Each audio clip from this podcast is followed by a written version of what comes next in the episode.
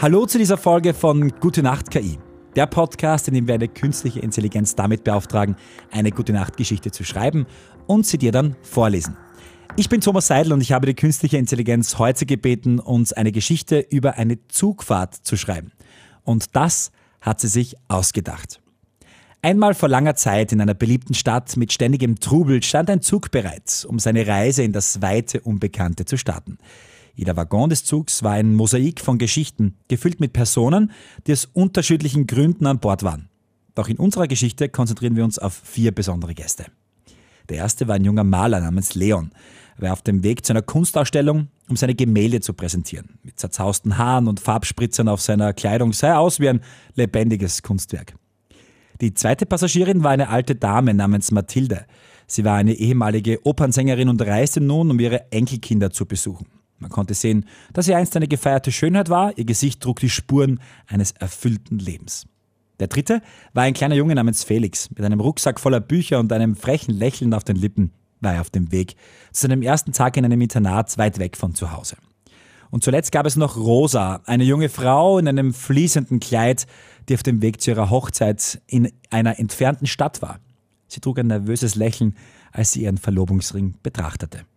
Die Fahrt begann und der Zug ratterte über die Gleise, wobei er die Geschichten dieser vier Personen durch die Landschaft trug. Leon der Maler skizzierte die Landschaft, die an den Fenstern vorbeizog, während Mathilde, die alte Dame, ihm dabei zusah. Sie begann von ihrer Zeit als Opernsängerin zu erzählen und wie sie einmal die Hauptrolle in einer Oper spielte, die in einer ähnlichen Landschaft spielte. Felix, der kleine Junge, war fasziniert von Rosas Verlobungsring. Er hatte noch nie einen solchen Glanz gesehen und bat Rosa, in die Geschichte ihres Verlobungsringes zu erzählen. Rosa erzählte ihm von der romantischen Verlobung und Felix hörte aufmerksam zu, die Geschichte in sein kleines Herz aufnehmend. Während der Fahrt wurde der Zug von einem heftigen Sturm aber plötzlich überrascht. Der Himmel verdunkelte sich und Regen prasselte gegen die Fenster des Zuges. Jedem Zug fühlte eine gewisse Unruhe. Aber dann begann Mathilde zu singen. Ihre Stimme war nicht mehr so stark wie früher, aber sie trug immer noch die Melodie und das Gefühl. Sie sang ein Lied von Mut und Hoffnung und bald füllte ihr Gesang den ganzen Waggon. Leon war von Mathildes Gesang inspiriert und begann sie zu malen. Er fing ihre Ausdruckskraft, ihre Lebenserfahrung und den Zauber ihrer Stimme in seinem Kunstwerk ein. Felix, der Junge, fand Trost in Mathildes Lied. Er packte sein Lieblingsbuch aus und begann laut daraus vorzulesen, um den anderen im Waggon beizustehen.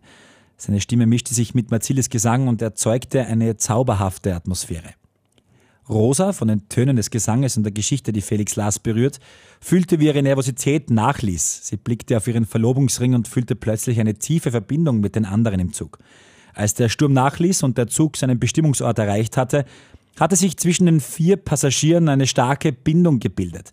Sie hatten gemeinsam einen Sturm überstanden, gemeinsam gelacht und gemeinsam getröstet. Leon hatte ein neues Kunstwerk geschaffen, inspiriert von Mathilde. Mathilde hat ihre Stimme wiedergefunden und hat einen Mut in den Herzen der anderen mit ihrem Gesang entfacht. Felix hatte gelernt, dass Geschichten und Büchern Menschen in schwierigen Zeiten zusammenbringen können. Und Rosa, sie war bereit für ihre Hochzeit, bereit, ein neues Kapitel in ihrem Leben zu beginnen, gestärkt durch die neu gewonnenen Freundschaften. Und so endet die Zugfahrt nicht nur mit der Ankunft an einem physischen Ort, sondern auch mit der Entstehung von Verbindungen, die die Herzen dieser vier Passagiere auf ewig berühren würden. Sie verließen den Zug mit mehr als nur ihren eigenen Geschichten. Sie trugen nun auch die Geschichten der anderen in sich. Und so endet unsere gute Nachtgeschichte in der Hoffnung, dass wir alle wie Leon, Mathilde, Felix und Rosa lernen, die Geschichten der Menschen um uns herum zu schätzen und ihre Erfahrungen als Teil unserer eigenen Reise zu sehen.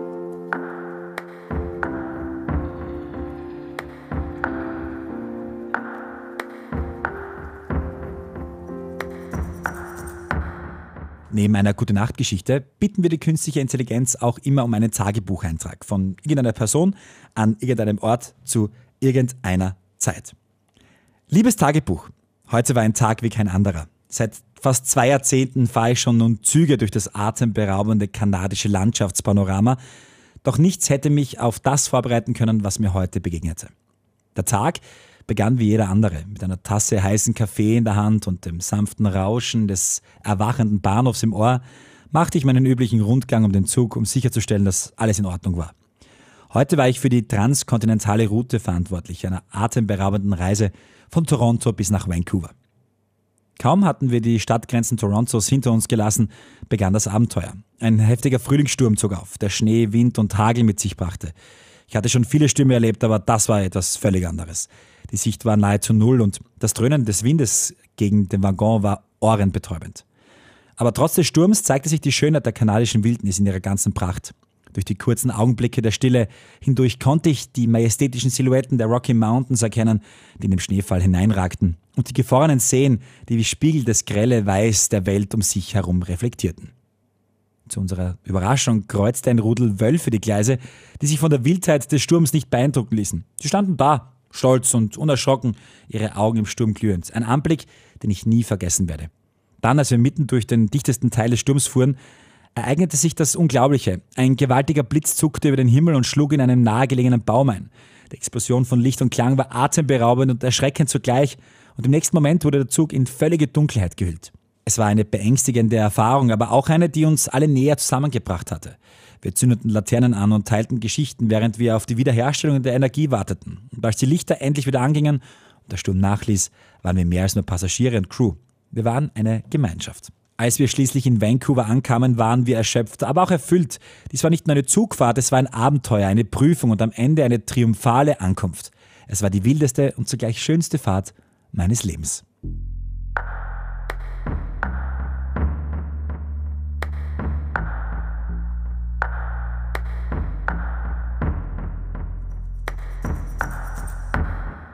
Das war's wieder von Gute Nacht KI.